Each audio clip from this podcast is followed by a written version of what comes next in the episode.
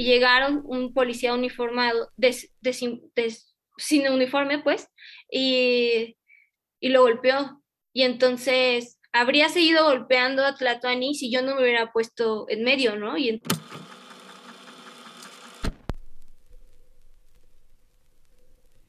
El encuentro es una audioserie de testimonios y grabaciones recopilados a través de los viajes de promoción de Desde ninguna parte. Desde ninguna parte es una obra de ficción. Sin embargo, lo que sucede a su alrededor, así como todo lo que estás a punto de escuchar, es real. Sucedió.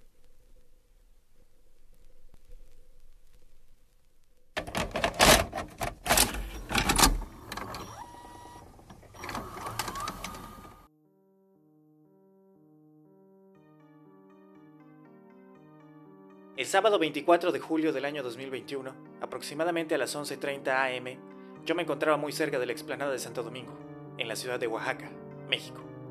Estaba recostado, con un libro de Bukowski que jamás terminé de leer, apoyado sobre la cara para taparme del sol. Cuando inusitadamente, un tacto sobre mi brazo derecho me levantó de la somnolencia. Al quitar el libro y abrir los ojos me encontré con una muchacha de corta estatura y cabellera remolinada que algo empezó a decir. Me tomó unos momentos despertar por completo y poder hilar sus palabras. Al parecer estaba vendiendo pinturas. Pequeñas pinturas que cabían todas en una mínima cajita de madera que la muchacha llevaba cargando entre las manos. Mientras hojeaba las pequeñas acuarelas, noté de reojo la esquina superior de la tapa de madera. Aceptamos todas las tarjetas, decía. Después de gastarme alrededor de 200 pesos en algunas piezas que llamaron particularmente mi atención, le di a la muchacha un flyer y la invité a que asistiera a la presentación del podcast, que tomaría lugar un par de horas más tarde. Ella quedó de asistir con su acompañante, y ese mismo día, antes del atardecer, Atsimba y su novio Tlatuani fueron los primeros dos individuos en escuchar en vivo una emisión de Desde ninguna parte. La vida nos volvería a cruzar en distintas ocasiones, y varios meses después, empezaría a comprender el porqué, hasta que el 19 de enero del año 2022, mediante una videollamada, pude por fin grabar una conversación con Atsimba, para que me contara un poco más acerca de su historia.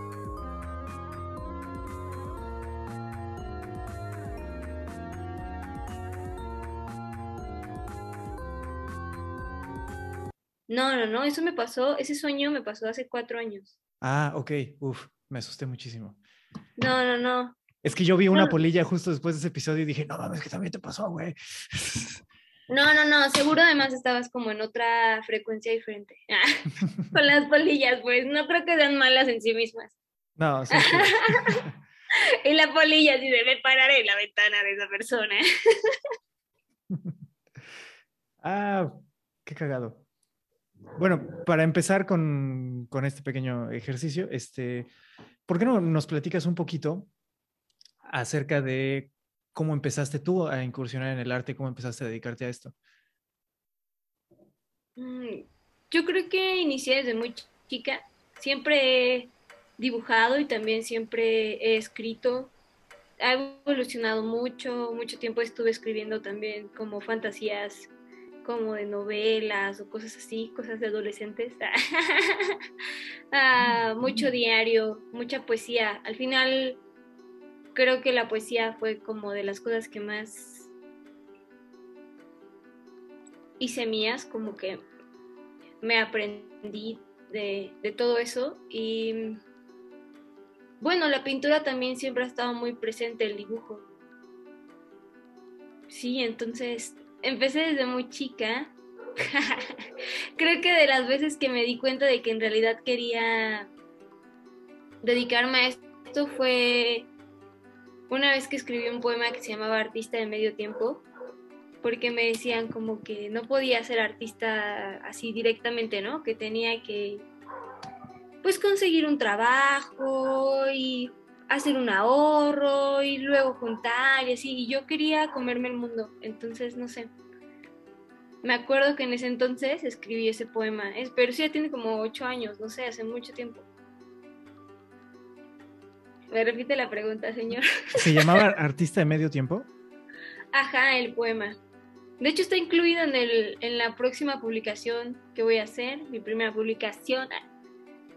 De, poesía que se llama Recortes, ah, no que se llaman, ah, ah, espera, que se llama Terrena Recortes de Poesía y viene como a la mitad del libro y justamente es un poema que expresa esta idea como de en serio, o sea, en serio, en serio voy a ser esa persona que de 7 a 3 está detrás de un mostrador y luego llega a su casa y de 4 a 6 es artista y y trata de, llevar como esa vida como de persona frustrada, no sé, hemos visto muchos de esos personajes, ¿no? Entonces me sentía como incómoda con eso y, y también me acuerdo que era una época en la que me sentía muy impulsada a, hacerme escenarios. Ya había ido a, por ejemplo, aprender ballet, y teatro y otras cosas, ¿no? Pero me gusta mucho esto de autogestionar mi escenario y que no haya como un horario o un momento, sino como esta, esta onda como súper mm, holística o podríamos llamarle en el arte más como de happening, como de una provocación, ¿sabes? O sea, como, como enfrentarme al público, ¿sabes? Eso me gusta mucho, como, como decirle, aquí está esto, ¿qué vas a hacer? ¿no? Es como, me gusta mucho. Y en ese tiempo me subía a los camiones a recitar poesía y, y justo recitaba ese poema, ¿no? Que, bueno, es uno de mis, de mis favoritos. ¿Te lo sabes? No, pero si quieren se los leo. A ver, sí. nada más voy a, al borrador.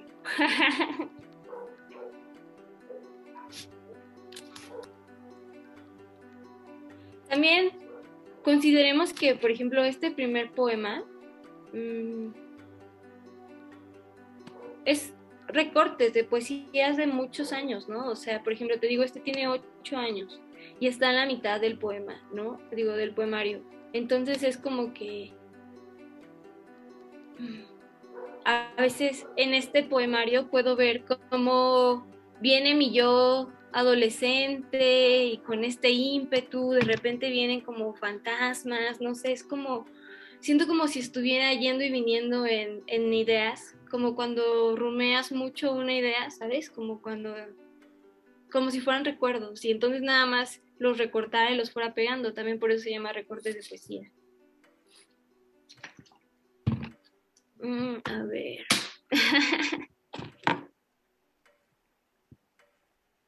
Ah, ah, no, este se llama Tiempo de Artista. y también sabes qué pienso que el poemario está lleno de, de contradicciones, como todo el humano. Pero ya les iré enseñando a lo largo del podcast todo esto que les digo. a lo largo del podcast, como si fueran un de capítulos. quién sabe, quién sabe, podemos hacer una parte 2 tres o cuatro. Tú expláyate. Ah, ah, mira, aquí está. Ya lo encontré.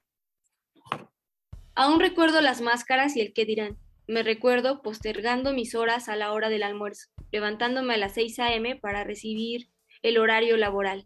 Y me recuerdo así, sin poder narrar, doblegada. Aún tengo esos tenis Nike que me regaló mi hermana, los que pinté en negro la paloma. Un día despedí a todos mis jefes, inútiles. No explotaron mis talentos, pero de que lo hagan ellos a que me explote yo. ¿Trabajo de medio tiempo? ¿Artista de medio tiempo? ¿De qué trabajas? De 3 a 7 soy artista. Por favor, antes de ser artista de medio tiempo me arrancaría las pestañas. Antes me cortaría los lunares, me sacaría los ojos. Antes de ser artista de medio tiempo me cortaría las manos, me arrancaría el cabello, pediría dinero en la calle, en el metro, dejaría de respirar, permitiría que me matara.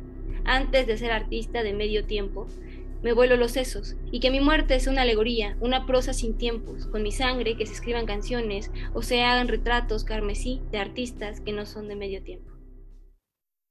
Y bueno, ese era uno de los de los poemas que me subía a recitar en esos tiempos.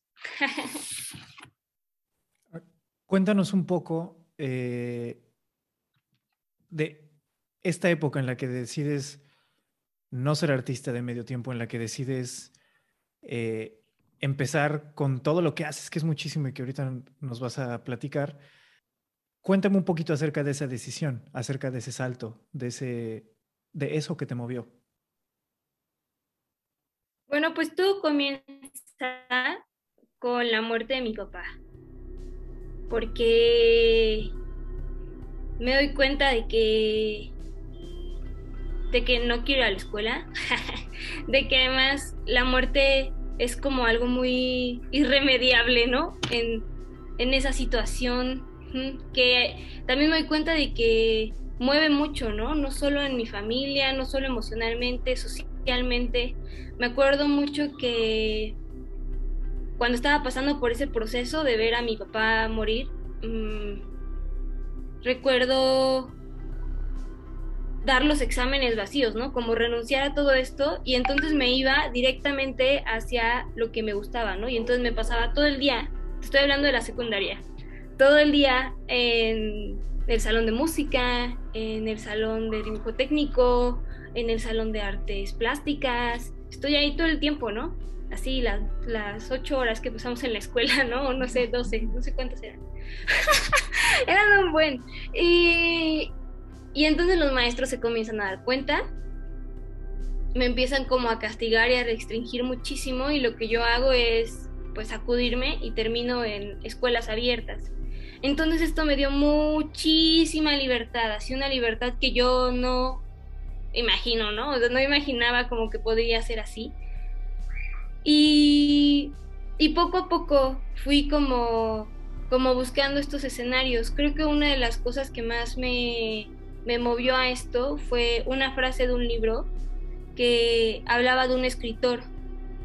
O sea, el libro estaba... Ajá, había dos personajes principales y uno de ellos sería el escritor, que se llama Pig, ¿no? Y entonces Pig es muy rico, sus padres mueren cuando él es joven, y su abuela está como moribunda, ya cuando él comienza a entrar a la adolescencia, y él decide rechazar toda esta herencia y comienza a tener amigos como muy, pues bohemios, pero al mismo tiempo como no del mismo nivel socioeconómico. Y entonces él empieza a decir cosas como, ¿cómo voy a ser un burgués un, buen burgués si no renuncio a todo lo que me han dado mis padres y comienzo desde cero a crear mi propia mi, propia vida, ¿no? Y eso era algo que también compartía con eh, el coprota, que, que era Rosalba el Alba, que también decía eso, ¿no? Como no quiero lo que tiene mi familia porque no me gusta esa realidad, ¿no? Lo que quiero es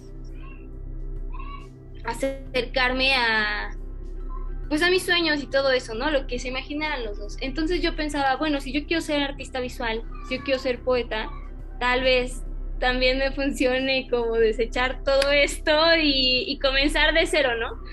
Pero pues era muy difícil porque yo era chica, ¿no? Tenía como 16 años, 17, eh, estaba como en ese periodo de 16, 18 años y me empecé a, relacionar como amigos con el que ahora es mi novio y él tenía como enfrentamientos muy directos con su propia escuela, ¿no? Como, como políticos y sociales y entonces a mí me parecía que era una locura, ¿no? O sea, era como ¿Cómo quieren arreglar el problema de la escuela si para empezar ustedes no saben cuál es su propio problema, ¿no? no saben qué está pasando con ustedes mismos. Y lo sé porque yo tengo la misma edad que ustedes y no sé qué está pasando, ¿no? Y, y, era como, para mí, como, no entiendo, no entiendo esto que está, que está sucediendo. Y escribí un poema que se llama... Ah, no, y es que además los vi recitar poesía para para sacar dinero para el paro que estaban haciendo en la escuela.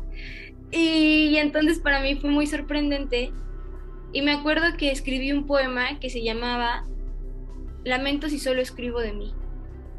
Y fue de las primeras veces que sentí ese impulso de ir a al camión. Pero no solo eso, sino porque en una fiesta a la que fui conocí a un chico que se llama Jorge y ahora es DJ y también es un gran poeta. Eh, y me impresionó mucho conocerlo. Y entonces me invitó a su casa a recitar poesía. Le recité par de versos y me dijo una frase que, que yo le he contado mucho a toda la gente porque de verdad que a mí me, impacta, me impactó muchísimo en mi historia como artista, que fue, me gusta mucho cómo narras lo que, lo que, o sea, cómo se siente lo que dices, pero, o sea, el mensaje no me dice nada, no me hace sentir nada. Para mí fue un golpe muy fuerte porque yo pensé como, ¿de qué me están hablando? Tenía como de este lado a este amigo que me decía como de, sí, sí, sí, muy bonita tu poesía, pero está vacía. Y de este lado tenía a esta otra persona que decía como, es que solo piensas en ti, ¿no? Y, y era como, pues sí, pero ¿de qué más voy a hablar? Sí, sí, apenas me estoy conociendo y se llama el poema Perdona si solo hablo de mí. Ese no está incluido en este, en este poemario, pero, pero justo hacía como esa confrontación con el público, ¿no? Como de, ¿qué quieres?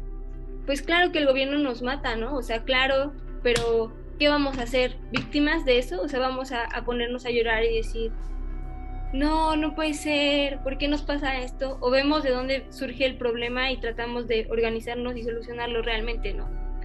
Era como, como esta invitación, claro, desde la percepción del yo, ¿no? Porque justo creo que cuando tu yo está desordenado y que creo y estoy segurísima que, que todos tenemos un desorden, pero cuando, esa, cuando parte de ese desorden es la pérdida de un, de un padre, ese desorden es además como nebuloso, ¿no? Como no alcanzas a ver dónde está, dónde nace todo eso. Y bueno, así comencé recitando poesía en los camiones. Esto a la edad de 16, 17 años. Cuando empiezas a... Ay, lo, lo continúo haciendo hasta los 18, 19. ¿Y todavía continuabas en la escuela o ya habías renunciado a eso? Ay, es que yo soy súper intermitente con la escuela. Me acabo de inscribir justo hoy a, clases de la UNAM, pero por ejemplo, tampoco nunca he ido por los títulos, ¿sabes? O sea, a mí no me interesa eso, no sé, es que siempre he sido como muy de tener un público enfrente, entonces, pues cuando los maestros criticaban o, me he enfrentado como con críticos o así, pienso como, pues sí, pero aquí está esta gente que está esperando ver esto y a la que le puedo ofrecer esto y está dispuesta a tenerlo, solo puedo mejorar lo que he hecho para ofrecérselos, ¿no? Entonces, ah, bueno, en cuanto a la escuela, ah,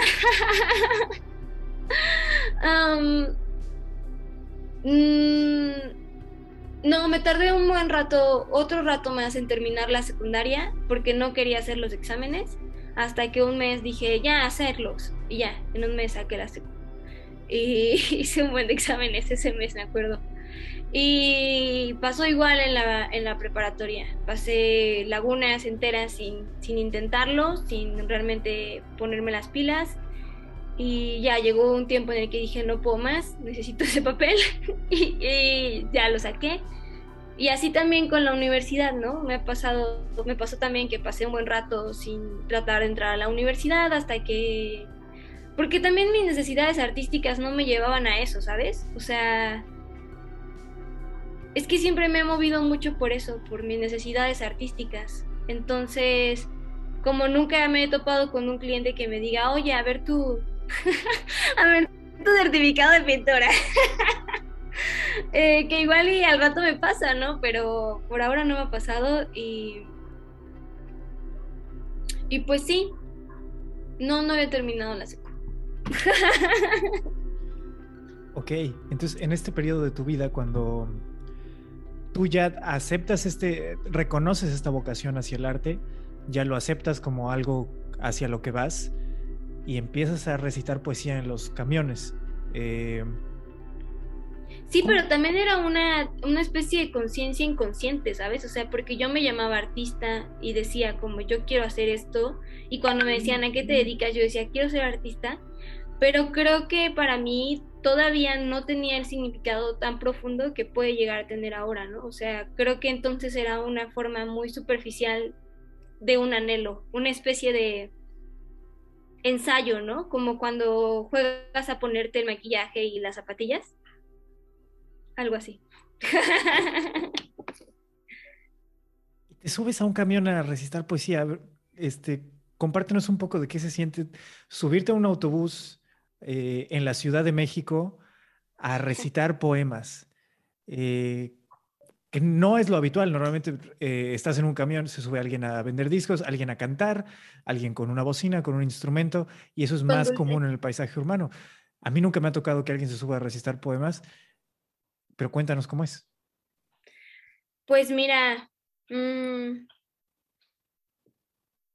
es que hay de todo y depende del poema, ¿no? Yo, por ejemplo, siempre leí poesía mía, Pocas veces llegué a rellenar con poemas conocidos, porque lo que yo quería era que me conocieran a mí, ¿no? Que, lo que se estaba exponiendo era yo, misma, ¿no? Y, por ejemplo, vas aprendiendo. Con el tiempo, me gustó mucho este acercamiento de, de juego, ¿no? De, irlos viendo a la cara, de decirles, estoy frente a ti haciendo generándote algo, ¿sabes? A propósito, así como, ¿sabes? Ese enfrentamiento me encanta. Y, y, es desde que subes, ¿no? Porque es todo, todo un momento, o sea, es todo un happening, o sea, subes a un performance, si quieres verlo así, subes y le dices al, al del camión, bueno, pues voy a recitar poesía, así que bájale a tu, a tu desma, ¿no? Apaga tu radio, hermano.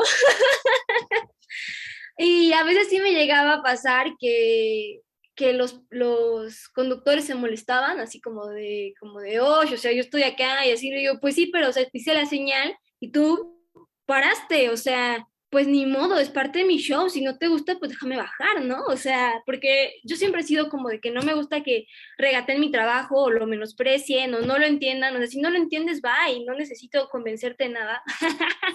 si no te gusta, pues bye, ¿no? Es todo.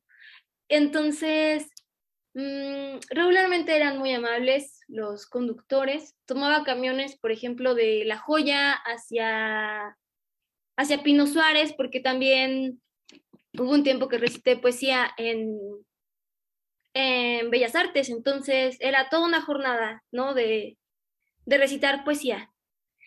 Y al llegar a Pino Suárez, seguía recitando poesía.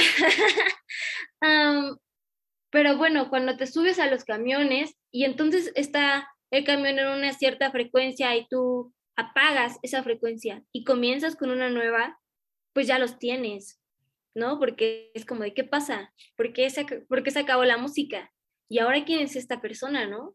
Y luego es el recorrer entre los pasillos, mirarlos a los ojos, decirles las cosas, ¿no? Porque, por ejemplo, este poema que les cuento, que ahora se volverá una leyenda, porque no creo compartirlo nunca, pero justo decía como, había una frase que me gustaba mucho, que era muy confrontativa, que les decía, pobres de nosotros, los mexicanos y su gobierno asesino, ¿no? O sea, como súper así sarcástico, ¿no? Muy, muy en el clavo, porque además estaba, estaba este momento de muy fuerte de los 43, me acuerdo, y no entendía tampoco todo este, todo este conflicto sociopolítico, eh, con, vino con racismo y negligencia y todo esto que sucede, pero sí que pensaba, hay cosas que necesitamos ver de nosotros mismos, ¿no?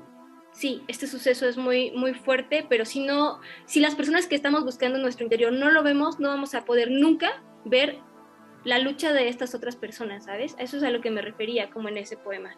Como a, hay que ver por qué tú, o sea, por qué tú, persona que está en el camión, si dice, ah, nos están matando, pero no haces nada, ¿no? Ni siquiera en ti.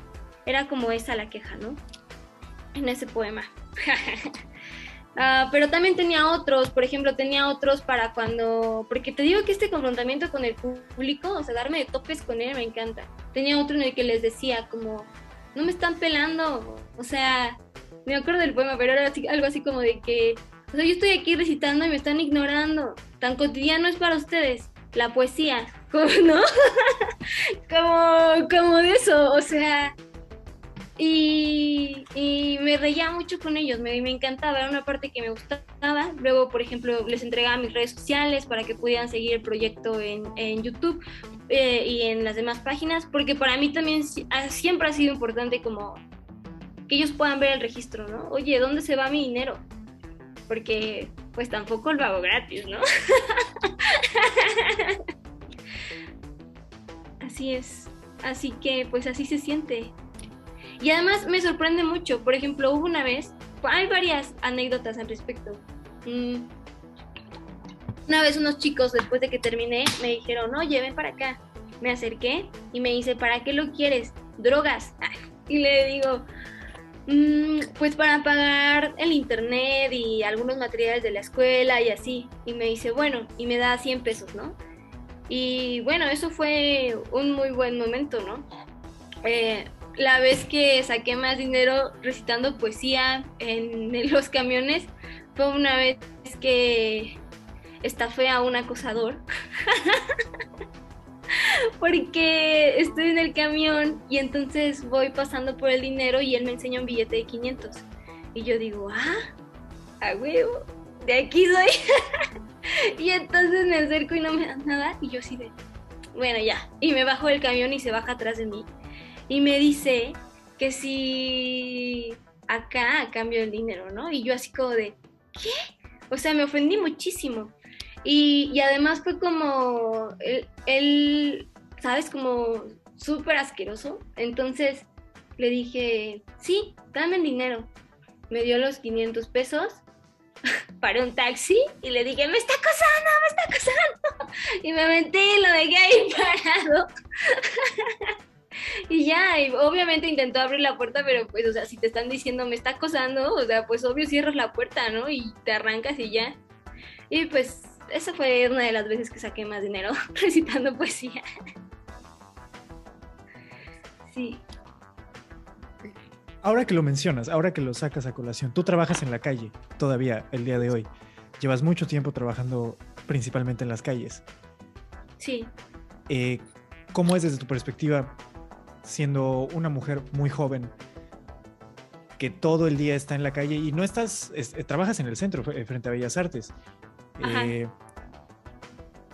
es el, bueno, las zonas en las que te mueves no son las zonas más fresas de la ciudad, no son como... Eh, Polanco. Ajá, no es Polanco, es una zona muy real, muy urbana, donde pasan las cosas que pasan en la ciudad. Desde tu perspectiva, como mujer, como artista, como trabajadora, este, eh, cómo ha sido, cómo has lidiado con esas circunstancias. No, pues hay veces que ha sido muy difícil, ¿sabes? O sea, porque hay situaciones que te sobrepasan, ¿no? O sea, muy, muy, muy, muy fuerte. Desde que puede que alguien llegue e invada, trate de invadir tu espacio personal de alguna forma, o también ver cosas, ¿no? Por ejemplo, me acuerdo que yo comencé en Revolución, no en Bellas Artes. Me fui acercando a, Bellas Artes, ¿no? Ah, pero me acuerdo que en Revolución hice a los 16, 18 un grupito de amigos que también vendían pulseras o hacían cosas, o tocaban música así y eran súper hippies y así. Y, este, y me acuerdo de uno que no me acuerdo cómo se llamaba, pero me acuerdo como de su forma, ¿no? De cómo era. Y él iba y venía, ¿no? Era como de otro estado, como de, como, sí, de otro estado. Y me acuerdo que la última vez que lo vi, ya, yo ya había entrado a la uni, ya había pasado muchas cosas, ya estaba el proyecto un poco más establecido, todavía no estaban las galerías como tal, pero sí ya tenía un producto como tal, ¿no? Ya era muy fácil mm, tener cifras exactas, ¿no? Entonces, eh, lo veo y, me acerco y le digo, hola, ¿cómo has estado? No sé qué, mucho tiempo, ¿no? Y me dice, sí, tú te ves bien. Y le digo, gracias, sí, ¿y tú cómo has estado? Y me dice muy serio y viéndome los ojos, ¿qué no ves? Nos estamos muriendo. Y o sea, y como volteo y así todos moneando, todos así, ¿sabes? O sea, y yo como, ¿qué pedo?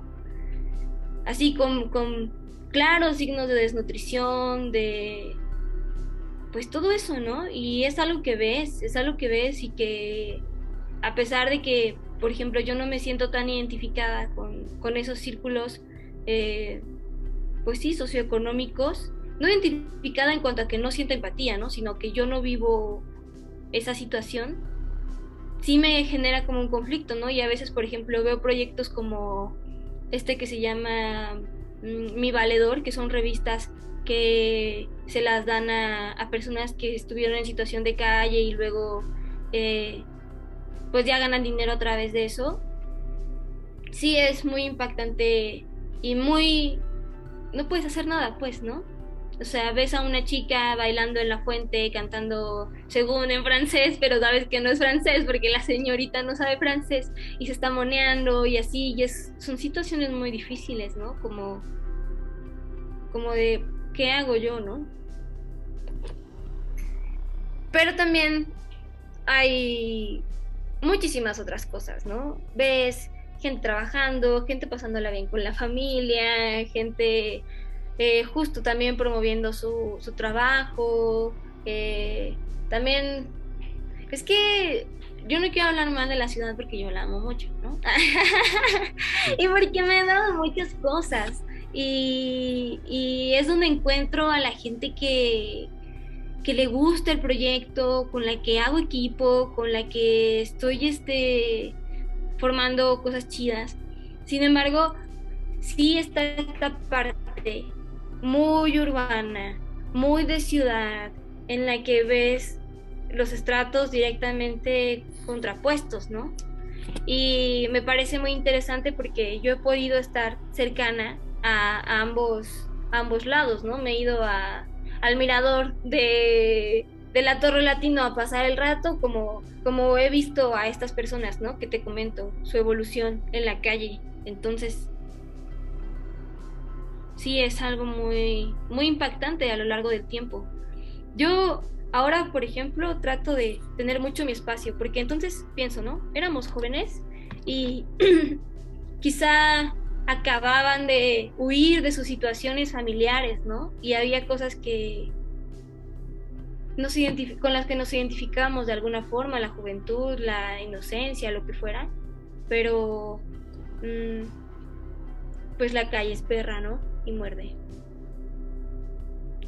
También, por ejemplo, eso, ¿no? Como me he encontrado personas que me han robado, que me han, este, pues sí, tratado de, de, abusar de mí. Por ejemplo, también me acuerdo una vez que estaba caminando cuando era muy, muy joven, como unos 17, algo así, iba por Bellas Artes en la Alameda y llega un señor y me dice, se me acerca y me jala y me hace sentarme con él y me dice que si quiero ser su novia y que, o sea, como cosas así, ¿sabes? Y yo así como de, güey, o sea, ¿qué pedo? Y yo así de, no, no, no, no, no, no, no, no, no, y, nada más me fui, pero, pero fue muy impactante, o por ejemplo esta forma que, que tienen algunos de abordarse. También, por ejemplo, me acuerdo que hubo un enfrentamiento muy fuerte con un chico que yo estaba llevando para que aprendiera de mí a, vender las acuarelas. Y estaban estos chicos que, pues que van y pasan el rato, pero ya se la viven ahí, ¿no? Y entonces había uno que tenía una guitarra y que siempre estaba tirándome el perro, pero yo siempre lo hacía por su lado. Y yo suelo ser una persona con mucha autoestima y muy amable, ¿no? Así como de, pues sí, obvio que te gusto, pero sabes que esté para allá, ¿no? Entonces, este, me dice, empieza a decirme, empieza a decirle al chico con el que estaba trabajando, ¿él es tu novio? ¿Es tu novio? Así como, como sabes, como confrontándolo, como intimidándolo. Y entonces yo me pongo entero y yo y Ah, no, porque me dice, ¿por qué no quieres que, te, que, te coquetee, no? Es, es, porque es tu novio, es tu novio, y entonces ya me pongo entre ellos dos y le digo, pues porque no quiero, perro, ¿cuál es el problema? ¿No? Así. Y, yo así como de, esa es la razón, ¿no? Y entonces, desde entonces hubo una brecha muy fuerte entre, entre ese grupo y, y yo. Y a veces, por ejemplo, no solo eso, la policía es otro tema, ¿no? Porque... Mmm, hay una... ¿Cómo se le llama? Mm. Bueno, es como una regla que te impide que te impide llevar un carrito o poner un puesto en el suelo que obstruye el paso paso dentro de la Alameda o las calles de la Ciudad de México. Y bueno, yo no tengo ninguna de las dos, ¿no? Entonces, pues no estoy obstruyendo esa ley, pero la policía insiste en que sí, aunque lo hace como una falacia, ¿no? Y a veces, por ejemplo, la veo seguirme, así como me ha llegado momentos en los que me dicen como, señorita, es que las cámaras la están grabando y, no hay cámaras, ¿no? no hay cámara de aquí, señor, ¿de qué me está hablando? o, o así, entonces también la policía otro tema porque te puede llevar y con esta falacia de que estás haciendo ah, obstrucción de vía pública, em, pues te sacan dinero. Em, a mí nunca me han quitado mi producto, ¿no? Pero también es que es como que lo ven y es como que ¿esto qué, no? Como así como qué rayos estás haciendo. Entonces no sé, es como a eso a veces me siento un poco acosada. Pero también sé que mucho es mi imaginación, ¿no? O sea, que yo me cuento como muchas historias como de, no, seguramente esto y el otro. Entonces, ah, pues no sé, trato de calmarme. Mm. Y ya, bueno, no sé, eso en cuanto a las experiencias extrañas, supongo. ¿Tú dirías que te sientes segura en las calles de la Ciudad de México? Para nada, por supuesto que no, mi seguridad es fingida. Eh, no, también creo que tiene que ver mucho mi personalidad. O sea, creo que si fuera un poco menos, si yo me notara un poco menos, tal vez sería un, un, un punto como para atacar para las personas. Pero suelo ser muy parlanchina y como que soy muy ruidosa, ¿no? Entonces siento que también mi personalidad hace que sea como una especie de escudo, ¿no? Como de, si alguien me hiciera algo, se notaría, ¿sabes? se vería, se vería que lo están haciendo porque saldría de cuadro y la gente diría, ¿qué está pasando con esta persona? ¿No? No sé, como que siento que mi personalidad es así, entonces, no siento que la, la ciudad en sí sea segura, pero sí que siento que, que mi forma de ser me hace estar por probabilidades más segura que, que para, por ejemplo, otras chicas. Es que lo pregunto por. Bueno, ¿cuántos años tienes en este momento? porque eres una muchacha muy joven. Este, esto solo es un audio, pero eres muy chaparrita. Y, y te mueves en la ciudad más libre y como con más confianza que, que mucha gente que conozco muchos, muchos hombres, muchas mujeres más grandes, personas que uno podría pensar están en una situación mucho menos vulnerable eh, por cuestiones físicas o por cuestiones sociales, que no, no, no, se mueven con la libertad con la que tú te mueves, tú eh, dominas el barrio. Así es, es un don. y creo que tiene que ver mucho con la con ser auténtico y sincero, ¿no? Porque pues igual llega un monoso a hablarte y tú no tienes por qué tratarlo como si fuera un, una persona horrible, ¿no? O sea, porque pues quién sabe por qué está así, ¿no? Yo, por ejemplo, a veces nos pasa, lo dirán mis seguidores, que cuando los abordo llega alguien a pedir dinero y está moneando o está así como, como tirando su vida. y, y me dicen como, no me das dinero o así, como muy, y le digo, no, hermano, es que, ¿sabes? Es que también ando chambeando ¿no? O sea, y también es como de, pero, oye, hueles un buen activo, ¿no te preocupa eso? Así, ¿sabes? O sea, como, pues charlo con ellos, ¿no? Como, pero realmente, ¿no? O sea, es como de, güey, soy un ser humano que no puede evitar pensar que hueles activo, ¿no? y no es que yo quiera ser grosera, ¿no? Pero, pero pues puedes asustar a la gente, ¿estás consciente de eso? ¿No? Como, ¿sabes? O sea, yo, yo soy muy auténtica y muy sincera con, con la gente con la que me rodeo, aunque sea en la calle, porque yo veo que eso te salva de muchas, ¿no? El mirar a los ojos, el, el no tener miedo. Por ejemplo, una vez estaba dando clases en la calle y, y Tlato, que para quien no sepa es mi novio, estaba tomando fotografías, le tomó fotografías a unos policías y llegaron un policía uniformado, des, sin uniforme, pues, y, y lo golpeó. Y entonces habría seguido golpeando a Tlatuani si yo no me hubiera puesto en medio, ¿no? Y entonces fue como de, ¿qué pedo? ¿Qué quieres? Ya vete de aquí, ¿no? O sea, fue como enfrentarlo, porque si no, ¿qué onda, no? O sea, al ser Tlatuani varón, pues entonces ya es socialmente permitido que se golpeen y que nadie haga nada, ¿no? Entonces fue como, como ese momento de reacción, ¿no? También, sí, eso, porque si no eres suficientemente duro, o sea, si no eres suficientemente firme, eh, pues la, la calle es perra, ya lo dije, ¿no? También hace poquitito un señor así que según estaba cantando me dice, que eh, me empieza a hablar, ¿no? Y, yo así como de X, ¿no? Y entonces sigo caminando y me dice, ¿qué tienes ahí? Eh, ¿Qué estás vendiendo? Y le digo, acuarela. Y me dice, ¿puedo verlas? Y me volteo y le abro la galería, ¿no? Y me dice, mmm, están bien padres. Y yo, pero yo sé que no era mi target, ¿no? Entonces la cierro y continúo caminando. Y me dice, ¿me das un abrazo? Y le digo, no. Y me dice, ¿por qué no? Le digo, porque no quiero. Y sigo caminando, ¿no? Y, y creo que una yo más joven habría sido como, ay, tal vez se siente solo, porque soy muy empática, ¿no? O, o así. Entonces, no sé, pero en estos momentos de mi vida en los que ya he aprendido que que no es necesario quedar bien con la gente. Es como de, ya, no me interesa, o sea, no quiero darte un abrazo, no lo quiero y ya, eso es todo. Si no abrazo a mi perro, aunque él quiera, cuando yo no quiero, que voy a estar abrazando a un vago, ¿no? Es como... sí, pues no. Bueno, lo acabas de mencionar, la calle es perra. Y sin embargo, eh, has logrado hacer de la calle el escenario para, no solamente para promover tu arte, sino para conseguir ingresos que te lleven este, al día a día. Y ahora me gustaría que, que nos compartieras un poquito más acerca de ese proceso en el que convertiste tu día a día de andar en la calle expresando tu arte en tu forma de ingresos y en tu sostén económico. Cuéntanos un poquito de cómo pasó, cómo ha ido evolucionando, eh, cómo empieza la galería móvil, el club de los imitadores. Platícanos un poco de todo esto.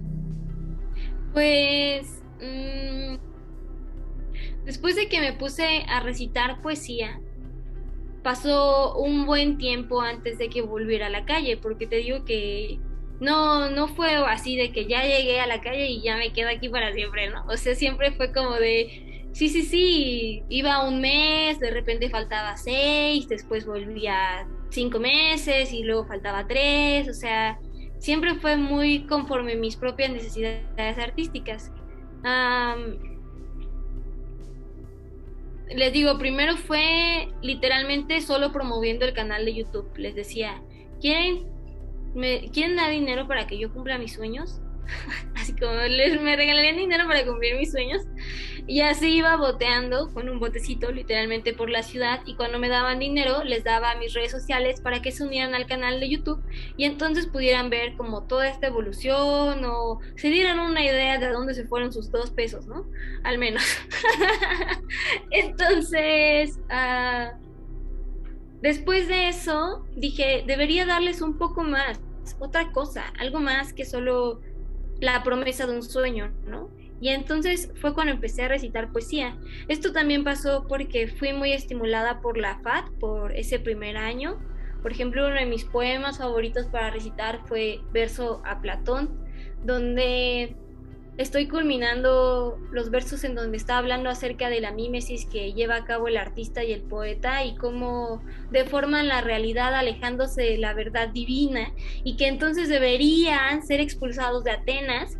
Y entonces se, echa todo un choro, imagínate yo, o sea, uh, topándome de frente directamente con Platón y con toda esta idea y yo creyendo soy única y diferente, este no voy a ser artista de medio tiempo. y toda esta onda, y entonces para mí fue como, Platón, pues, ¿qué quieres de mí? y, y, le escribí este verso en el que le digo, tienes razón, Platón, tienes razón. Sí, sufrimos con confianza, presa de nuestras agitaciones, permitiéndonos vagar en nuestras pasiones. ¿Qué quieres? ¿Qué quieres de mí? Pues claro que sí, y lo disfruto y me gusta mucho. Entonces, pues sí, fue de, de los versos que, recitaba y después de eso lo dejé a un tiempo. Y cuando regresé, regresé con 12 separadores largos. Eh, mm, fue un día muy, para mí muy sorprendente. O sea, los hice, primero hice seis y los puse en Facebook, donde ya había generado una comunidad más o menos eh, homogénea, que sabían de, qué, de qué me estaba, a qué me estaba dedicando. Y, y se vendieron muy rápido. Los entregué al día siguiente, se vendieron así, ¡pum! volaron. Y entonces dije, bueno, ahora voy a hacer 12. Hice 12 y los llevé a, a Bellas Artes, porque además en ese tiempo estaba en la iglesia, era muy, muy cristiana en ese momento de mi vida. Y yo no quería vivir de la iglesia, ¿no? O sea, no quería ir cada domingo con mi cajita de acuarelas a decirle a la iglesia que me comprara una, ¿no? O sea, me sentía como justo no quería sentirme, ¿no? Dependiente de un grupo o familia o bla, bla, bla, lo que fuera. Entonces dije, bueno, yo ya conozco este escenario, ya sé cómo abordar a la gente, vamos con un producto ahora. Y entonces ya llegué.